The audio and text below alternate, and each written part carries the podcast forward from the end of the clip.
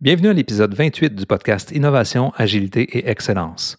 Mon nom est Éric Lheureux et en compagnie de Jean-François Nantel et de Véronica Marquez, nous désirons vous offrir réflexion, conseils et perspectives afin de faire face aux perturbations du marché et de développer la croissance profitable de votre organisation.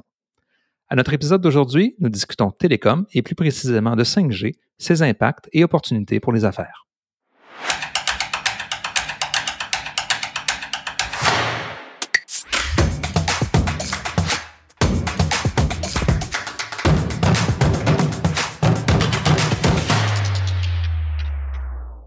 Bonjour Eric, bonjour Jean-François. Bonjour François, bonjour Véronica. Bonjour à vous deux, comment allez-vous? Super. Aujourd'hui, on aborde un, sujet euh, technique important qui est le futur. Alors Eric, Jean-François, qu'est-ce que c'est que la 5G? Ben, si je mélange à Véronica, puis je veux d'entrée de jeu amener le point, le premier point qui serait euh, la discussion d'aujourd'hui ne sera pas technique. Du moins, on va essayer de la rendre la moins technique possible et la plus pratique du point de vue des affaires. Cependant, si on regarde la 5G, dans ce contexte-là, ça signifie quoi? Ben, c'est simplement dire la cinquième génération de technologie sans fil. Et ça, pourquoi on parle de cinquième génération? C'est que depuis 1980, on a évolué de la première G, la première génération, jusqu'au réseau actuel, que, si on regarde nos téléphones, si on regarde nos iPhones, nos Android, on est sur, pour la plupart d'entre nous, sur du LTE, ce qui veut dire Long Term Evolution, euh, qui est une version, si on peut dire, de la 4G. Euh, mais sans rentrer dans les détails justement de paramètres, d'éléments techniques, euh, on peut voir la 5G qui s'en vient et progressivement, ben, cette technologie-là se déploie au niveau mondial. Maintenant, comme je le disais, sans rentrer dans les détails des protocoles, de spécifications techniques, ce qui est important de retenir, c'est trois choses. C'est d'abord, on parle de vitesse de transmission qui est de plus en plus rapide. Évidemment, de, de 1G à 4G, on a gagné en vitesse et la 5G fait pas exception. On va gagner encore plus en vitesse. On parle d'un avantage ici pour tout ce qui est transfert des données pour les, multiples applications qui sont sur, nos téléphones. Et ces, vitesses de transmission-là euh, augmentent. On parle de mégabits on va évoluer vers du gigabit. Donc, évidemment, si on fait référence à nos Wi-Fi à la maison, nettement plus rapide. Dans un deuxième cas, dans un deuxième point, je dirais, on parle de réactivité, c'est-à-dire que là, on, là c'est peut-être un peu plus technique, là, c'est la notion de latence, c'est la, la, notion de, d'envoi et de réception, la vitesse d'envoi et de réception des paquets. Paquets, c'est, quand on parle du langage technique, là, c'est les, les, paquets d'informations qui s'envoient. C'est une façon de conceptualiser la donnée, là, les zéros puis les 1 qui s'envoient euh, d'un appareil à l'autre. Donc, cette latence-là, elle va être nettement plus petite. Donc, la, la, la, la capacité d'envoyer plus de richesse de données là, euh, va être présente. Troisième point, c'est la connectivité. Mais évidemment, ça va permettre un plus grand nombre d'appareils à être connectés au même réseau. Si on prend, euh, si on parle dans un langage cellulaire, de tour cellulaire, parce que c'est la 5G, c'est une technologie sans fil. Donc, sur une tour, euh, les tours qu'on voit à Montréal ou ailleurs dans les différentes grandes villes, ou même en région, quand on est sur une grande route, on voit des tours cellulaires. Mais ces tours-là ont un nombre d'appareils qui peut se connecter sur ces, tours-là. En 5G, on va pouvoir avoir un plus grand nombre d'appareils qui vont pouvoir se brancher pour avoir un une connexion. Donc, ça ouvre dans ces contextes-là euh, un monde de possibilités. On va parler de rapidité, de qualité de la donnée et aussi un nombre d'appareils connectés nettement plus grand. Et dans le jargon des télécoms, on, utilise souvent le, terme d'ADN, euh, DNA en anglais, pour Device Application and Network. Évidemment, la 5G fait référence au network, mais quand on pense en ADN, on va passer aussi en termes d'application et d'appareils. Donc, c'est un écosystème qui va ensemble et qui, euh, à toute fin pratique, va euh, transformer la façon que, les affaires vont pouvoir se faire. Si je me permets un exemple, pour rendre tout ça euh, avant d'explorer, de, de, je dire plus en détail la question de la 5G, je, je vais me permettre un exemple très simple. À la maison, on a tous des ordinateurs. Nos ordinateurs, on a le choix de se brancher avec un fil dans le routeur. On utilise des câbles, ce qu'on appelle une technologie LAN. C'est des câbles là, coax, pas coaxiaux, mais c'est des, câbles euh, Ethernet qu'on branche dans nos, euh, dans nos ordinateurs, qui nous donnent une certaine vitesse, une fiabilité de la, de la transmission. Cette donnée-là, elle est filée, elle est filaire. Maintenant, euh, on sait tous qu'on aime beaucoup se promener dans la maison. On préfère le Wi-Fi. Pourquoi? Ça nous donne plus de flexibilité, mais la vitesse, des fois, peut être moins rapide selon la technologie qu'on utilise. Donc, on, a le filet, on a le Wi-Fi. Évidemment, le Wi-Fi a une limite. Si je sors de la maison puis je marche dans le parc devant chez moi, à un certain point, j'aurai plus de connexion. Mon téléphone sans fil, à ce moment-là, se branche. Si je prends mon téléphone sans fil, qui est en Wi-Fi à la maison, je me branche à l'extérieur, je marche un peu plus loin, je vais me brancher sur une tour. Bon, moi, j'étais avec un, un, distributeur, euh, je veux dire, on a tous Rogers, TELUS, Bell ici au Canada, on peut en avoir d'autres ailleurs dans le monde, Orange ou d'autres. On va se brancher à ce moment-là sur le réseau cellulaire. Le réseau cellulaire, quand on parle de 5G, c'est, il est là le point, le point de contact. Donc, on va augmenter la vitesse, on va augmenter la performance, on va augmenter le nombre d'appareils qui peuvent se connecter sur la tour sans fil.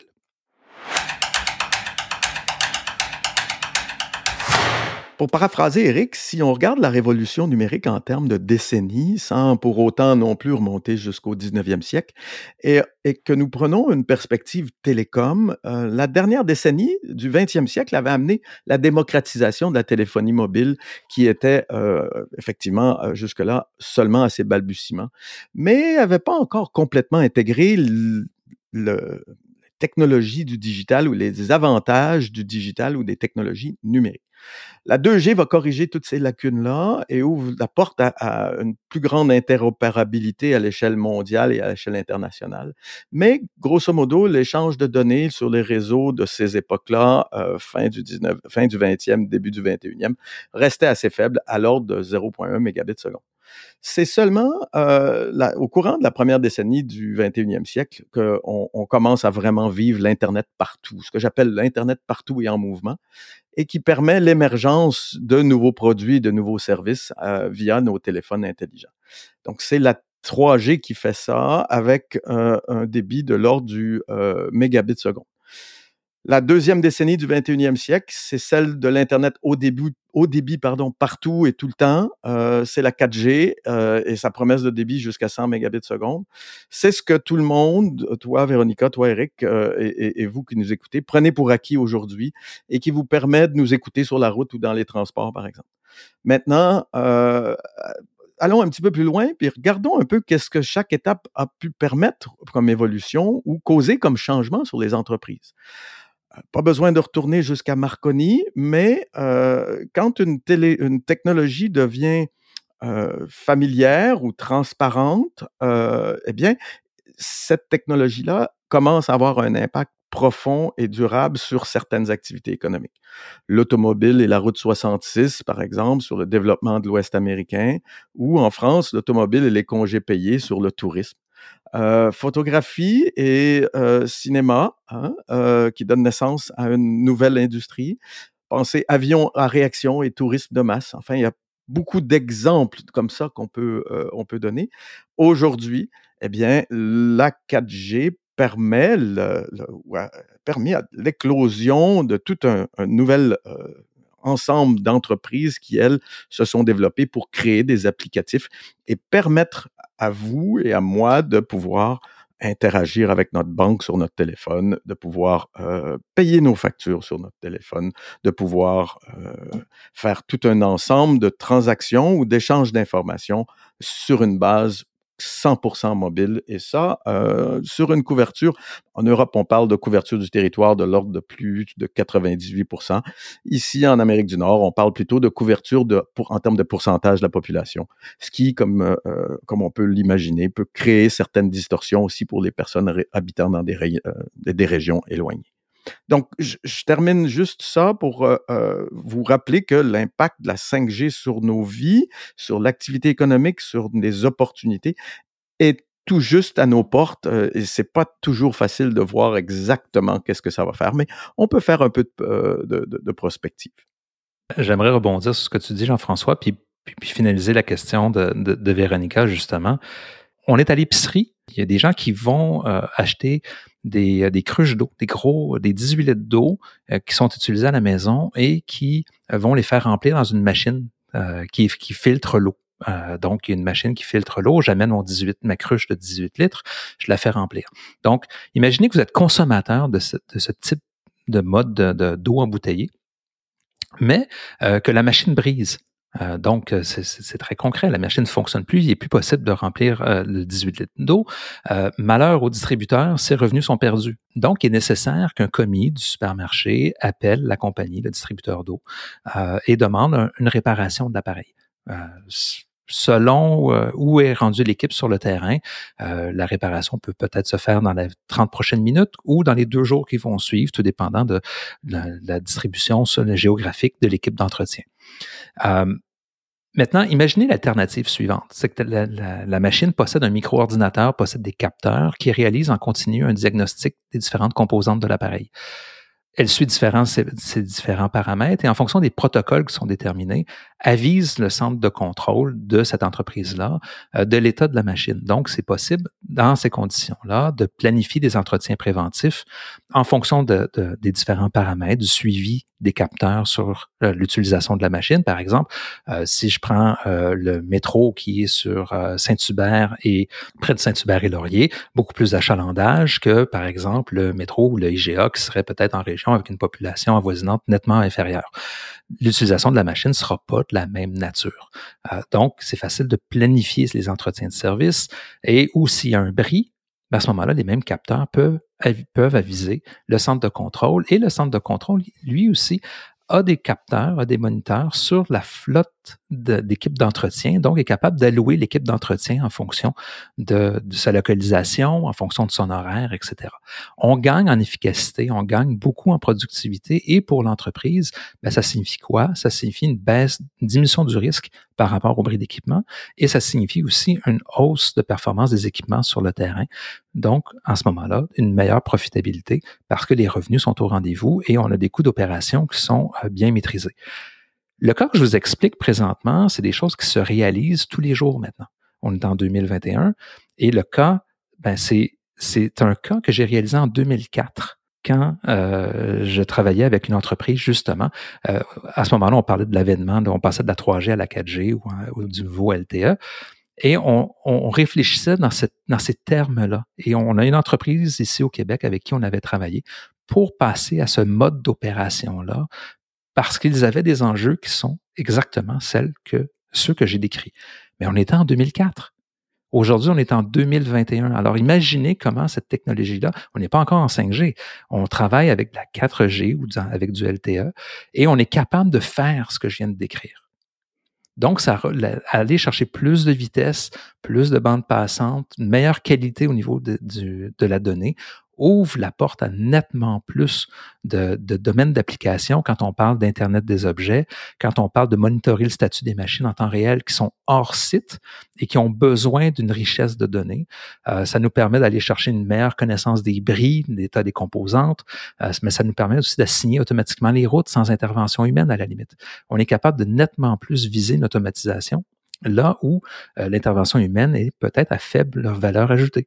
Donc, je pense à, quelque part, c'est un monde d'opportunités en tant que tel. Et ça fait en sorte que quand on parle de 5G, il faut pas le voir nécessairement comme un changement radical par rapport à ce qu'on connaît. C'est que ça permet de rajouter une richesse et rajouter un nombre, une série d'équipements ou aller chercher des données qui aujourd'hui sont sous-optimales ou qu'on n'est pas capable d'optimiser de façon adéquate dans le marché. Ou tout simplement qu'on n'est pas capable d'utiliser. Exactement. Donc, la 5G ouvre la porte à cette exploitation intelligente, puis à la limite, je le dis bien, éthique, on l'espère bien, parce que je, pense que c'est une crainte de beaucoup de gens, mais les données sont déjà capturées, là, sont juste pas utilisées de façon optimale ou pas utilisées du tout, comme Jean-François vient de le dire. Et ces informations-là ben, sont essentielles pour les affaires. On est capable d'en faire des, des trucs vraiment intéressants pour autant les clients que pour l'entreprise, à la limite pour les partenaires d'affaires, pour tout l'ensemble d'écosystèmes. Il faut le voir que ça amène un potentiel très, très, très, très, intéressant. Mais il ne faut pas oublier, la connectivité des données existe déjà. Je l'ai donné tantôt avec l'exemple de l'ordinateur. On a des données connectées qui sont euh, filées, quand je parlais de l'exemple filé. On a des données qui sont transmises en mode Wi-Fi présentement. Et il y en a qui sont déjà transmises dans le mode 4G LTE le 5G offre de nouvelles possibilités. Alors, je pense que dans les segments qui vont suivre dans la discussion d'aujourd'hui, on va pouvoir justement rentrer dans c'est quoi ces impacts-là, comment ça vient affecter les modèles d'affaires. Ça vient aussi donner des opportunités, mais quelque part, pour beaucoup d'entreprises, ça vient exposer certains risques aussi, euh, tout dépendant euh, de comment c'est piloté.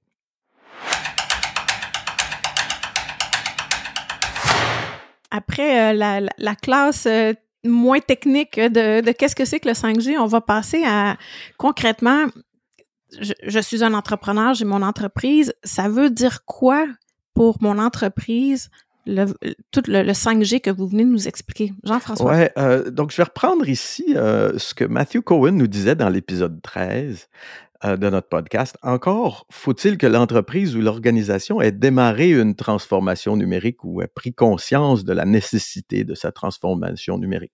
Dans un mode post-COVID-19, je pense que tout le monde a bien compris qu'est-ce que ça veut dire. Euh, on a de la difficulté à ramener les, étudiants en classe, les employés au bureau, ainsi de suite. Mais euh, quand on parle de transformation numérique, euh, Matthew nous disait, c'est pas juste un site web ou faire quelques annonces sur Twitter ou sur Facebook, ou même, moi j'irais même jusqu'à une question de commerce électronique, autrement dit, permettre à vos clients de transiger non seulement en personne mais au téléphone, mais en plus euh, via Internet, eh bien d'intégrer les capacités qu'offre le numérique dans toutes les étapes d'apport de valeur aux clients et ou au public. Je vais citer Michael Hammer qui disait ceci dans un article publié dans le Harvard Business Review en 1990. Oui, oui, j'ai bien dit 1990. Donc, c'est le début de la dernière décennie du 20e siècle. Il dit ceci en anglais It is time to stop paving the cow paths. Instead of embedding outdated processes in silicon and software, we should obliterate them and start over. We should re engineer our businesses, use the power of modern information technology to radically redesign our business processes in order to achieve dramatic improvements in their performance. Je traduirais ce que Hammer écrit de cette façon. Il est temps d'arrêter de paver les voies romaines. Au lieu d'intégrer des processus obsolètes dans des semi-conducteurs et ou des logiciels, nous devrions les effacer et repartir de zéro. Nous devrions effectuer la réingénierie de nos entreprises, utiliser la puissance des technologies de l'information pour redéfinir radicalement nos processus afin d'améliorer considérablement leur performance. Qui dit que la, prospective est toujours un peu fumeuse? 1990, Michael Hammer, je vous le dis. Euh, ça, c'est la première chose dont je voulais parler. La deuxième chose, c'est euh, donc la 5G va venir offrir de nouvelles opportunités pour mettre en place un peu ou exécuter sur ce que Hammer nous disait il y a déjà 30 ans. Vous savez aussi que j'aime beaucoup la, notion d'écosystème, euh, que ce soit à l'échelle d'un secteur d'activité, euh, donc les interactions entre la main-d'œuvre, les entreprises, les capitaux, les actionnaires, la législation et le législateur, les institutions d'enseignement et de formation, ou à l'échelle de ce que les géants du numérique nous proposent, euh, un ensemble complet de services à l'intérieur de ce que j'appellerais leur univers, du contenu audio, du contenu vidéo, des logiciels, euh, des logiciels comme un service, software as a service, le partage de documents, l'accès Internet via un navigateur dédié, j'en passe. Donc, euh, en prenant une perspective de dirigeant, la 5G me donne de nouvelles possibilités d'échange de données, de nouvelles opportunités ou de possibilités de transactions en temps réel, de, de, renseignements, de bases de données en temps réel et d'observation ou de, suivi du comportement de nos consommateurs ou de nos équipements en temps réel d'une manière beaucoup plus, euh, beaucoup plus efficace et probablement beaucoup plus efficiente. Euh, on verra les chiffres un peu plus tard. Euh, donc, c'est ce que ça m'inspire et ça ouvre un monde et ça va ouvrir d'autres, secteurs d'activité. Et bien sûr, ça va, ça va endommager ou ça va commencer à freiner certains autres secteurs d'activité. Éric. Ben, Jean-François, moi, ce que je voudrais d'abord commenter, c'est, j'adore euh, évidemment la, référence à Michael Hammer, sans nécessairement euh, rentrer dans tous les détails de ce qu'il a fait. On, connaît bien, euh, les gens sont, soit en accord ou en désaccord avec la le principe de la réingénierie, mais ce qu'il faut retenir, je crois, du message que tu dis, c'est notamment le fait que transformer pour aller juste simplement automatiser les processus qu'on fait aujourd'hui. Si nos processus sont pas top en termes de, qualité de performance, ben on va automatiser quelque chose qui est moyen ou très ordinaire. Si nos processus sont top en termes de qualité d'exécution, en termes, en termes de, de, de valeur créée, ben à ce moment-là, on va automatiser quelque chose qui crée encore plus de valeur. Donc, cette cette notion-là, c'est ce que j'aime beaucoup de Michael Hammer, euh, évidemment avec tout ce qui en découle. Et aussi, il faut prendre, prendre conscience que nos processus d'affaires quel âge ont-ils? Exactement. Ils ont peut-être été imaginés dans un monde où euh, ces possibilités-là n'existaient pas. Donc, il ne faut pas avoir peur de ce sentiment de, propriété ou de se faire déposséder d'un processus qu'on a soi-même créé il y a 10, 15 ou, ou même 5 ans. Mm-hmm. Euh, les nouvelles possibilités rendent tout ça peut-être un peu caduque ou complètement caduque. Véronica? On pourrait faire un épisode au complet sur la réingénierie des processus et, le bémol que moi j'ajouterais à, ce petit volet de conversation, c'est que je suis d'accord, il faut revoir les processus et il faut les revoir constamment. Par contre, il faut aussi savoir quelles sont les parties de nos processus qui nous distinguent avant de tout effacer et ah, de recommencer. Mm-hmm. Donc, ah oui. Oui. Attention, mettez pas tout à la poubelle. Il y a des choses à ah, apprendre et à maintenir mm-hmm. dans ce qui est déjà là. Il y a des entreprises qui ne les ont pas, encore pas cartographiées. Ah, mais incroyable. Hein, oui. Mais ça, c'est un autre sujet. Mais continuons sur le volet du 5G. Oui. oui. la 5G. Revenons à la 5G. Mais, ce qui est intéressant avec, justement, si je prends cette balle-là, euh, c'est que quand on regarde la conduite de nos affaires, quand on regarde l'entreprise, quand on regarde nos opérations, ça nous met, ou moins ça nous, ça, ça nous interpelle en nous disant qu'est-ce qu'on peut faire de façon différente, qu'est-ce qu'on peut faire, euh, qu'est-ce qu'on peut faire mieux, qu'est-ce, comment qu'on peut accroître les éléments qui nous permettent de nous distinguer? Pour faire référence à ce que Véronica vient de dire. Et donc, dans cette perspective-là, on peut peut-être regarder euh, le potentiel de la 5G selon trois lunettes différentes. Euh, J'y vais en vrac, puis on pourra les explorer. Le premier, c'est quand on regarde toutes nos activités clés et notre modèle d'affaires. Donc, quand on réfléchit en termes de qualité de service, d'expérience client, quand on pense en termes d'optimisation de, nos processus d'affaires, euh, quand on regarde en termes, il y a des impacts quand on regarde tout ce qui est la sécurité, autant la sécurité des données, que la sécurité d'utilisation de la technologie. Euh, mais tout ça, ça a un impact sur les coûts d'opération. Jean-François en parlait tantôt. Il y a, un coût-bénéfice qui existe en arrière. On s'entend, euh, se brancher sur une tour cellulaire coûte des sous. Donc, plus on a d'objets connectés, plus ça va coûter cher. Donc, est-ce qu'il y a sûrement des alternatives? Donc, il faut réfléchir en termes de, de qu'est-ce qu'on veut faire et de comment on veut le faire comment on peut le faire aussi. Euh, donc, ça nous amène, ça ouvre la porte à la notion des objets connectés, la digitalisation que tu parlais, Jean-François, quand tu parlais de Mathieu Cohen et les, propos qu'il tenait, euh, mais aussi quand on parle d'automatisation, justement, les propos de Michael Hammer. Ça, c'est, une des perspectives qu'on peut adopter. Euh, une autre qu'on peut adopter aussi, c'est quand on parle de, des impacts que ça apporte. Bien, des impacts, on parle de valeur ajoutée, on parle évidemment, quand on parle d'expérience client, on parle de, de, reconnaissance de la marque, on parle de, de, ce que notre client va chercher comme bénéfice, mais ça peut nous amener aussi des perspectives, des bénéfices en termes d'agilité, d'innovation, de réfléchir en termes de business model innovation, comment qu'on peut complexifier notre modèle d'affaires pour en faire un avantage concurrentiel. Et ça nous ouvre la porte aussi en même temps à tout le propos d'intelligence d'affaires, toutes les données, euh, toute la richesse des données qui sont captées, mais aussi comment qu'on les utilise et comment qu'on est capable d'extraire de la valeur de ces données-là pour justement euh, avoir une entreprise qui est nettement plus intelligente dans la façon qu'elle traite euh, ces informations-là pour justement aller chercher un gain concurrentiel dans le marché. Véronica, tu avais une question? Oui, mais en fait, quand, tu parlais du les activités clés, le modèle d'affaires, la stratégie d'entreprise et tout ça, moi, ce que ça me dit, c'est que ça devient pas important, mais critique aujourd'hui d'impliquer les équipes de TI dans tout ce qui est planification stratégique, parce que mm-hmm. ça devient tellement complexe, juste la conversation qu'on a aujourd'hui, ça devient tellement complexe et technique à comprendre ce que toute cette nouvelle technologie-là peut nous apporter, que si on n'a pas les gens alentour de la table qui peuvent nous aider à plus à mieux comprendre, à traduire tout, le, jargon que vous nous expliquez depuis le début de l'épisode, euh, on va manquer des opportunités qui seraient fort intéressantes pour mm-hmm. nous. Fait que pour moi, intégrer les, les TI avec tout ce qu'est-ce qu'on explique aujourd'hui, devient critique et essentiel. Je pense que le point que tu amènes est vraiment important parce que ça, il y a des équipes dans l'organisation, les TI en font partie et il y en a d'autres, qui sont capables d'apporter une vision de comment les choses peuvent se faire dans trois ans, dans cinq ans, et c'est quoi les possibilités que ça apporte. Et il y a des leçons, ou du moins, il y a des choses à porter attention quand on regarde aussi loin que ça dans le futur, parce que ça va venir affecter comment on opère aujourd'hui, ou qu'est-ce qu'on doit commencer à tester pour pouvoir mettre en place. Il y a des chemins critiques. On sait que la technologie, quand on adopte des technologies en entreprise, euh, c'est pas une décision qui se prend le vendredi soir pour le lundi matin. Euh, il y a des calendriers en arrière de ça. Il y a des investissements qui doivent se faire. Et c'est important d'avoir un regard qui est très ouvert par rapport au potentiel que ces technologies-là apportent.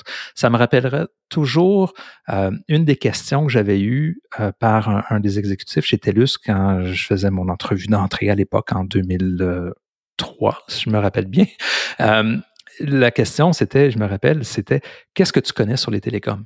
Puis j'avais sorti mon téléphone cellulaire à ce moment-là, je l'avais mis sur la table. Je disais, si tu veux qu'on parle de comment ça fonctionne dans le détail, comment l'antenne envoie quoi, où, quand, comment, je suis pas ta personne. Mais si on peut parler de qu'est-ce que ça comme technologie peut apporter comme transformation des affaires, peut transformer une organisation, peut accélérer des choses ou enrichir la vie des gens avec qui on travaille, ben là, il y a plein de choses qu'on peut te parler. Puis c'est ça la distinction de la discussion d'aujourd'hui. C'est pas rentrer dans la, nécessairement dans le nombre de millisecondes qui, qui existent entre deux points de contact, mais c'est plutôt qu'est-ce que ça apporte comme potentiel. Et ce potentiel-là, faut le voir, c'est mon dernier point que je voulais, quand je parlais qu'il y avait trois perspectives ou trois angles différents, ça amène qu'il faut adopter aussi des regards qui touchent notre client, comment notre client, lui, peut utiliser ou peut voir cette technologie-là pour son bénéfice par rapport à l'interaction de notre entreprise? On peut le voir, notre propre entreprise, comment qu'elle peut devenir plus performante, plus, euh, efficiente par rapport à l'utilisation de ces technologies-là, par rapport à ses processus, ses pratiques d'affaires, comme on parlait tantôt, ou à la limite aussi comment qu'on peut utiliser ces technologies-là pour bonifier les relations qui existent avec nos partenaires d'affaires? Euh, quand on parle justement de chaîne d'approvisionnement, il y a des gains, il y a de l'information qui existe, il y a différents points de contact et plus on est optimaux dans l'accès à cette information-là, plus on est en mesure d'avoir une chaîne d'approvisionnement potentiellement réactive, à titre d'exemple. Puis je dirais beaucoup plus macro que ça, mais comment qu'on peut considérer les différents écosystèmes dans lesquels notre organisation participe que ce soit des écosystèmes au niveau de notre chaîne d'approvisionnement, mais aussi des écosystèmes au niveau de nos clients, au niveau aussi sociétal, au niveau quand on parle, je peux faire référence à la, discussion qu'on avait eue avec Martin Charon, toute la responsabilité sociale des organisations. Les organisations évoluent dans un environnement qui est pas seulement économique, mais qui est aussi sociétal, si je peux dire, et l'utilisation des technologies peut apporter de, la valeur dans ces contextes-là. Donc, je pense qu'il y a différentes lunettes qu'on peut utiliser pour regarder ce que la 5G peut apporter à l'entreprise. Et euh, évidemment, chaque organisation doit mener à terme sa réflexion et voir comment ça peut l'affecter, mais comment qu'elle peut aussi influencer son domaine économique en fonction justement de ces gains-là. Éric, Jean-François, j'ai le goût de de vous lancer quelques exemples pour que vous puissiez commenter si c'est 5G ou c'est pas 5G ou, comment ça s'appliquerait pour, euh, pour les organisations. Euh, si on revient à l'exemple que tu donnais dans le segment 1, Eric, sur l'entreprise euh, distributrice d'eau qui était capable de connecter ses appareils pour voir justement s'il y avait des bris ou de, de des, des, bris ou des, des, problématiques à régler parce qu'il y avait la visibilité de ce qui se passait au niveau de l'équipement. Euh, donc là, ici, on parle de la 5G à cause de tous les équipements potentiellement branchés dans un territoire donné. Mais le gain que ça peut apporter à l'entreprise, c'est une meilleure planification du temps des techniciens sur la route, une meilleure planification de combien de temps le technicien va devoir passer chez ce client-là pour adresser la problématique. Donc, euh, on, réduit peut-être l'insatisfaction de d'autres clients qui attendaient le technicien cette journée-là, mais qui finalement n'est pas capable de se pointer. Euh, on parle de, limiter des déplacements ou d'améliorer les déplacements euh, pour limiter le, le, le, le, déplacement un peu inutile entre des différents points de contact avec l'équipement. Donc ça, c'est certains des bénéfices que l'exemple que tu donnais tantôt peuvent apporter à l'entreprise. J'aimerais peut-être qualifier ce que tu dis d'une certaine façon. C'est-à-dire que je prends l'exemple euh, qu'on a tous vécu, on attend une livraison de sécheuse ou une livraison de frigo et on nous dit tout le temps, ah, mais la livraison sera quelque part entre 9h et 5h ou 17h le soir. Et s'il vous plaît, restez à la maison. Et que c'est plaisant. On est en 2021, on s'entend là, ça n'a pas lieu d'être on pourrait avoir justement une transmission intelligente qui nous dit ben, il est rendu où le camion, puis ça nous avertit automatiquement par SMS que la livraison va se faire dans la prochaine demi-heure. Euh, typiquement, par exemple, euh, quand je commande un taxi à Paris, à partir d'un certain moment donné, euh, la carte, si je veux, je peux suivre sa progression vers mon domicile sur la carte. Exactement. Donc, c'est typiquement de la 5G. attends, puis c'est là que je veux mettre le bémol, c'est-à-dire que ce qu'on décrit, à Montréal, je suis capable de suivre Uber sur la carte Uber euh, pour savoir mon Uber arrive quand à la maison. Là. Uber ou même euh, Uber Eats ou il y a d'autres services. Ça ne se fait pas nécessairement en 5G. C'est là que je vais faire peut-être le bémol. C'est-à-dire qu'en 4G, LTE, là, ça fonctionne. La 5G ouvre la porte à nettement plus de richesse d'informations qui peut se transmettre. Donc, c'est, c'est, c'est, faut, 5G révolutionne pas nécessairement, mais vient améliorer des, gains en termes de richesse, de vitesse, etc., et permettre beaucoup plus d'objets connectés à transmettre de l'information de façon automatique. Euh, donc, l'exemple que tu parlais, euh, Véronica, peut très bien se faire exactement aujourd'hui même en 4G ou en LTE. L'exemple de ma livraison de sécheuse ou de frigo peut se faire aujourd'hui, mais si je bouge vers de la 5G, je peux aller chercher, je pourrais, là, puis là, c'est là ça ouvre la porte à toute la réflexion. Qu'est-ce que je peux faire de plus?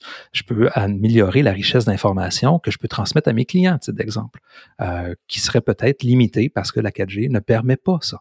Euh, mais c'est, on, on, est en train de mobiliser de l'information. Mon camion ne peut pas se brancher en Wi-Fi. Il faut qu'il se branche sur une tour cellulaire. Donc, quelle est l'information additionnelle que je peux transmettre via cette connectivité-là? C'est comme ça peut-être que je qualifierais la réponse à ta question. OK. Un autre exemple, une entreprise manufacturière. On parle de l'usine 4.0, on parle de l'industrie 4.0, euh, les équipements connectés dans les usines pour avoir euh, les données en temps réel sur la productivité, sur les enjeux, les bris et tout ça. Euh, donc, est-ce que cette connectivité-là, c'est du 5G ou c'est du Wi-Fi? Jean-François, je te laisse aller. Ça peut être les deux. Euh, encore là, tout dépend, mais ça va permettre aussi peut-être à plusieurs joueurs différents d'aller euh, travailler dans, une même, dans un même secteur géographique et d'échanger des grandes quantités d'informations euh, et d'augmenter la multiplicité des connexions à, une tour ou à un point de connexion donné, ce qui n'est pas nécessairement possible aujourd'hui ou à certains endroits, le réseau a tendance à saturer. Euh, par exemple, euh, lors de grands événements ou des, événements qui mobilisent une grande foule, euh, là, mmh. typiquement, le réseau 4G tel qu'il est conçu aujourd'hui va saturer si énormément de, d'équipements qui vont, donc de devices dans ton ADN de mmh device vont chercher à connecter automatiquement. Donc la réponse c'est oui et non. Ça dépend. Puis, ça dépend. Puis, je rajouterais un, point par rapport au ça dépend, est aussi en arrière un choix économique. C'est-à-dire que, mais si je prends ton, ton cadre d'usine manufacture, d'usine ou de, où est-ce que j'ai différentes machines qui, qui, qui génèrent de l'information, du, du data, euh, quel est le meilleur coût-bénéfice pour transmettre cette donnée-là euh, au point où est-ce que je suis capable de l'utiliser? Donc, un ordinateur, un serveur, peu importe.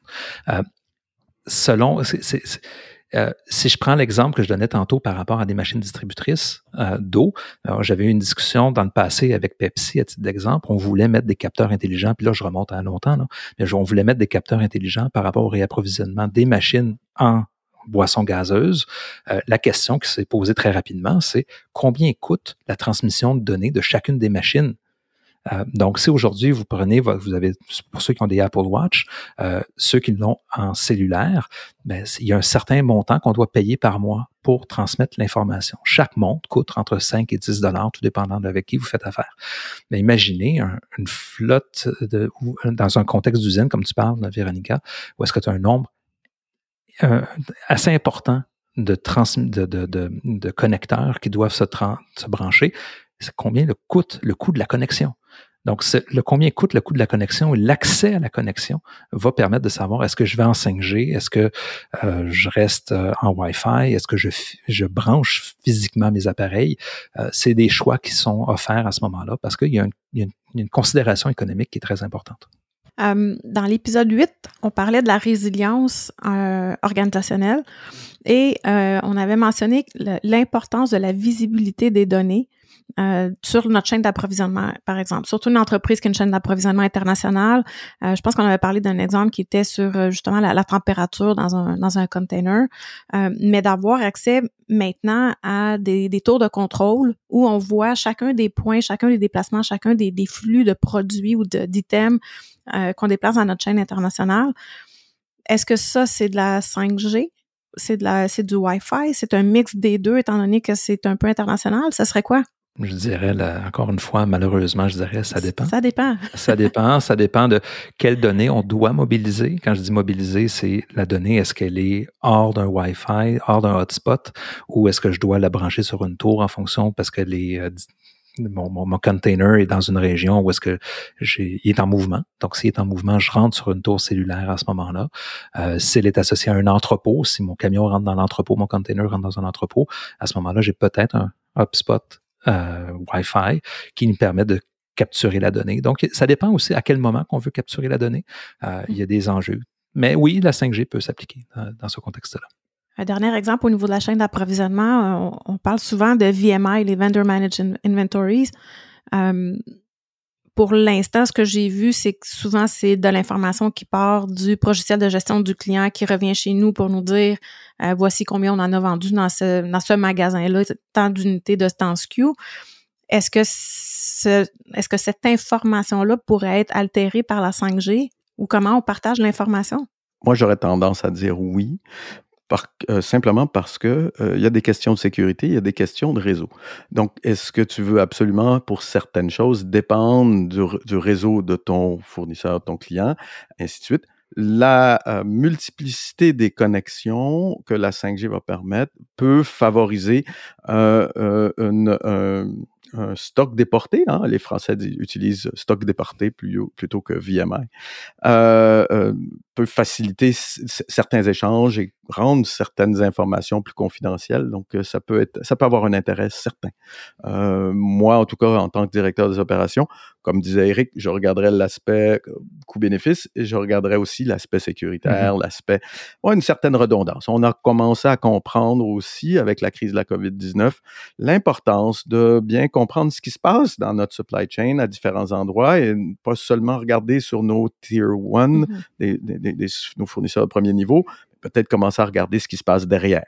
Hein. donc, on parle en France, la Toyota dit moins 18% de ventes au cours du premier semestre 2021, strictement causé par la pénurie de semi-conducteurs.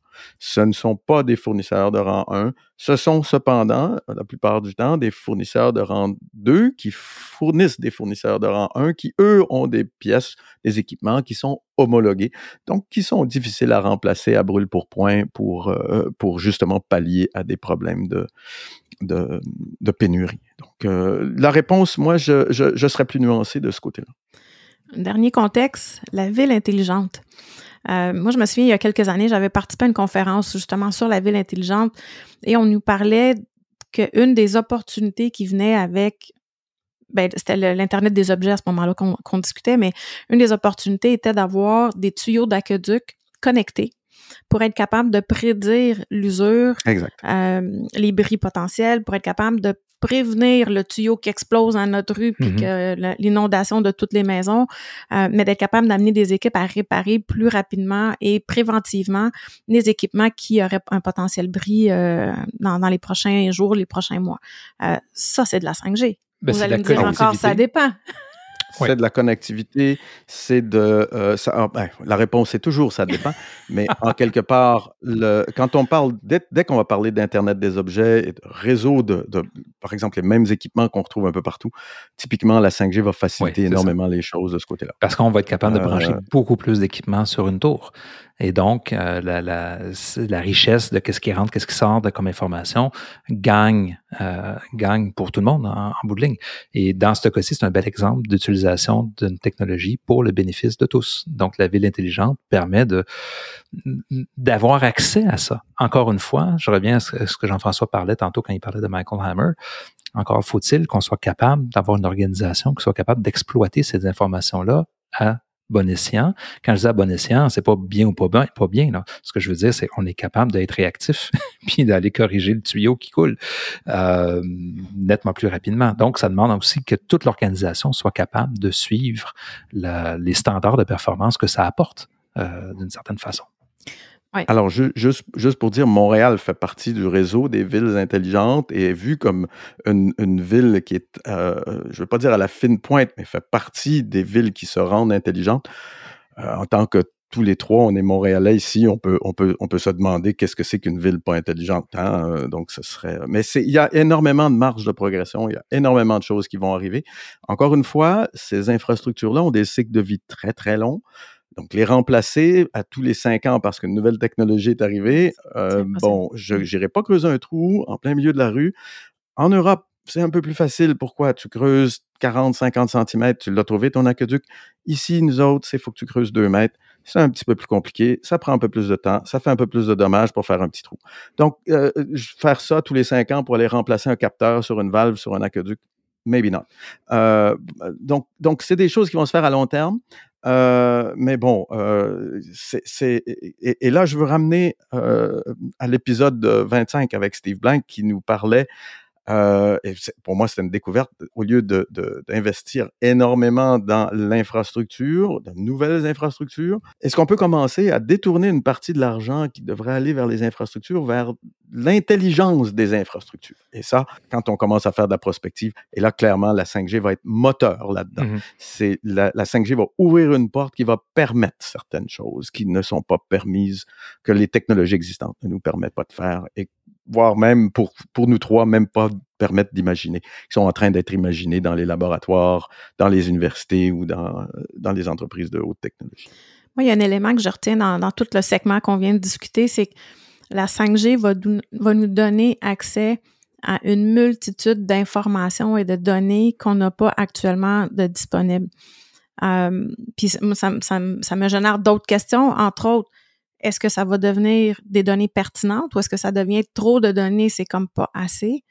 Euh, je ne m'attends pas nécessairement à une réponse aujourd'hui, mais je, pense que ça va être une des questions qui va être importante de se poser, c'est quelles sont les données qui sont importantes pour nous aujourd'hui et pour demain comme organisation, euh, mais surtout, ça va être de comment les gérer. Donc, la compétence de, de, de de data science euh, va être critique aussi. Donc, c'est peut-être, en on va, on va l'aborder dans notre prochain segment, mais la gestion de toutes ces données-là va devenir un point critique aussi pour les organisations. Ça, ça, touche, dans le fond, c'est quand on pense en termes de technologie, on pense de 5G, mais il faut jamais oublier qu'on va penser à ce qu'on a dit tantôt en termes de processus, mais il faut penser aussi en termes de compétences organisationnelles pour être capable justement de bien travailler ces trois éléments-là de façon complémentaire. Et ça, ben, ça va amener sur ce qu'on va parler dans le dernier point par rapport justement à la stratégie organisationnelle et comment ça permet de trouver un, avantage distinctif aussi dans ce contexte-là.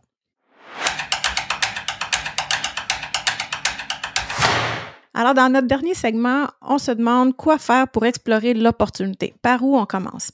Alors, si demain matin, il était possible d'accélérer les opérations, de faciliter la collecte, le partage des données en temps réel et d'analyser le contenu pour prendre les meilleures décisions, quel serait l'impact pour votre entreprise? Ben, si je mélange, je dirais, je vais aborder quelques questions, puis après ça, peut-être trois points par où commencer.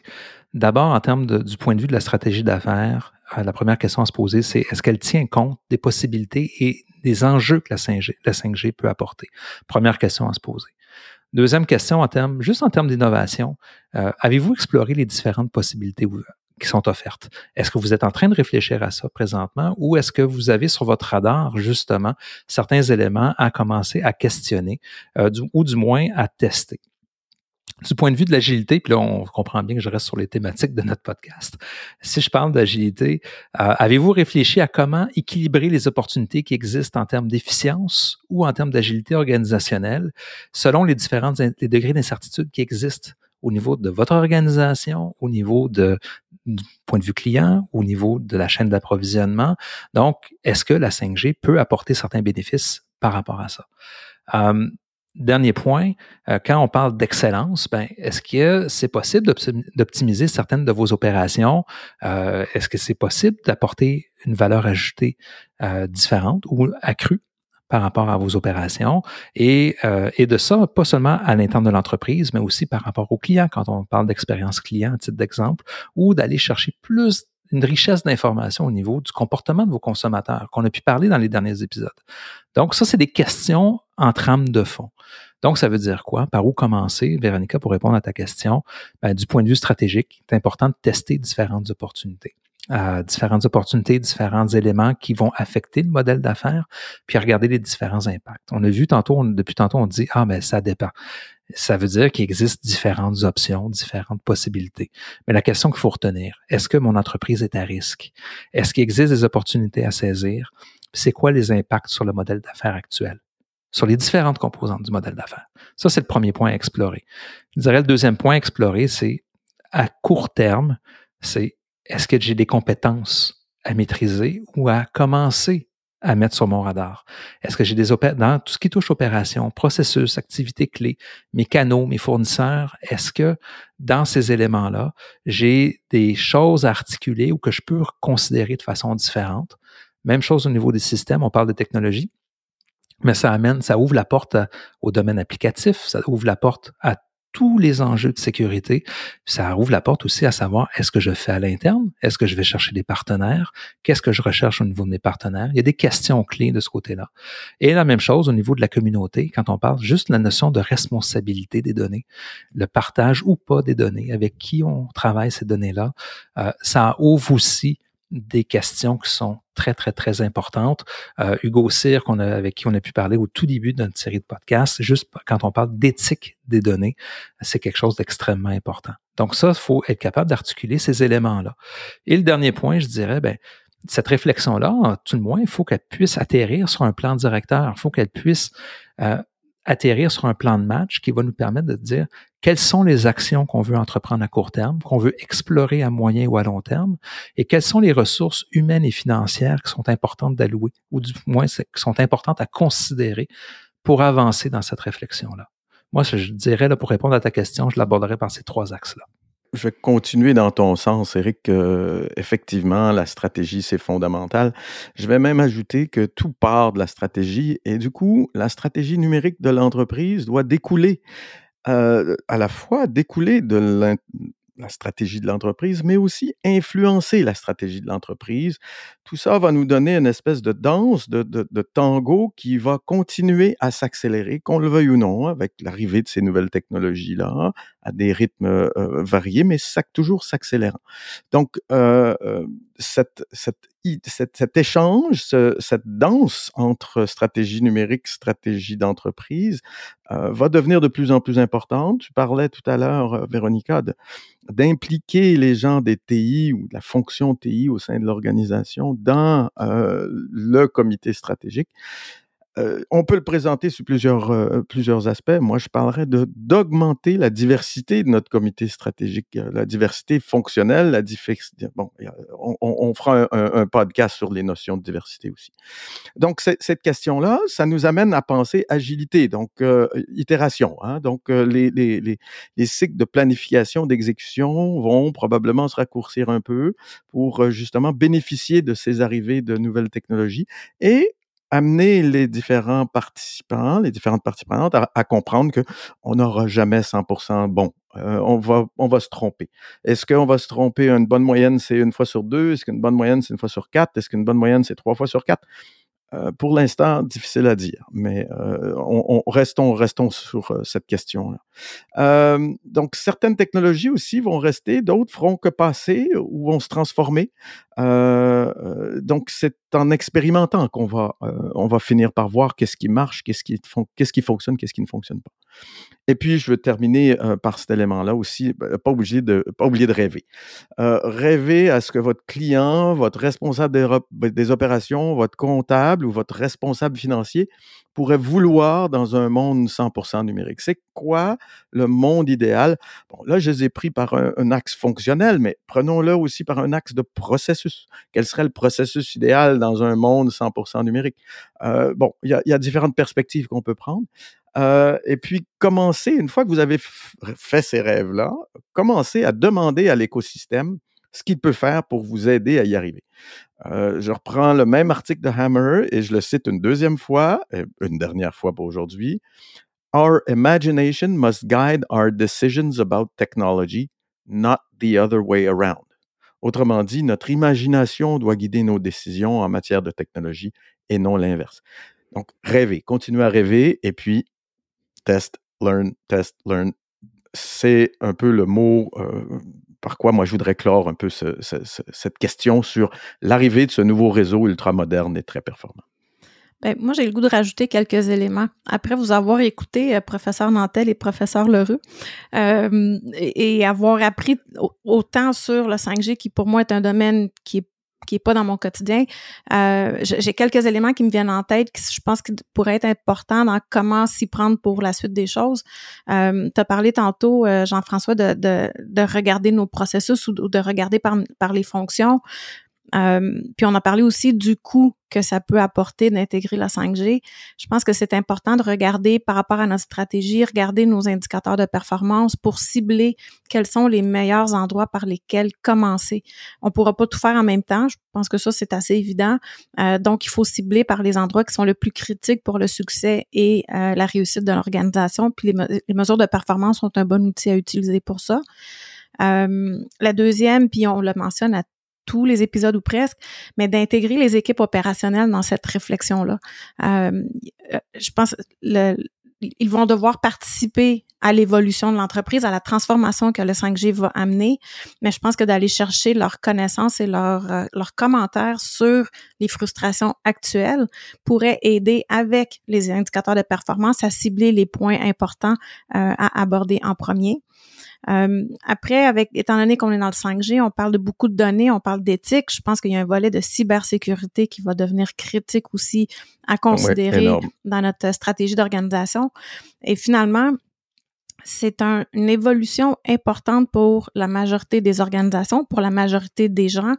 Je pense que comme gestionnaire, comme leader d'organisation, on va devoir être très humble dans cette approche-là et d'expliquer à toute notre équipe et de vivre avec toute l'équipe cet apprentissage qu'on va faire ensemble personne détient la, réalité ou la vérité euh, euh, à tout prix là-dessus. Je pense que tout le monde va être en apprentissage en même temps et je pense que c'est un élément important à partager avec notre communauté interne de dire on se lance là-dedans, mais on apprend tout le monde ensemble puis on va s'ajuster avec l'apprentissage qu'on va en faire.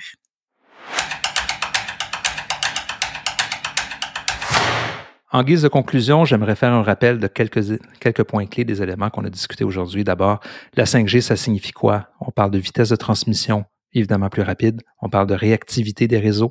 On parle d'augmentation du nombre d'appareils connectés. Donc, évidemment, ça amène beaucoup plus de possibilités en termes de mobilisation des données.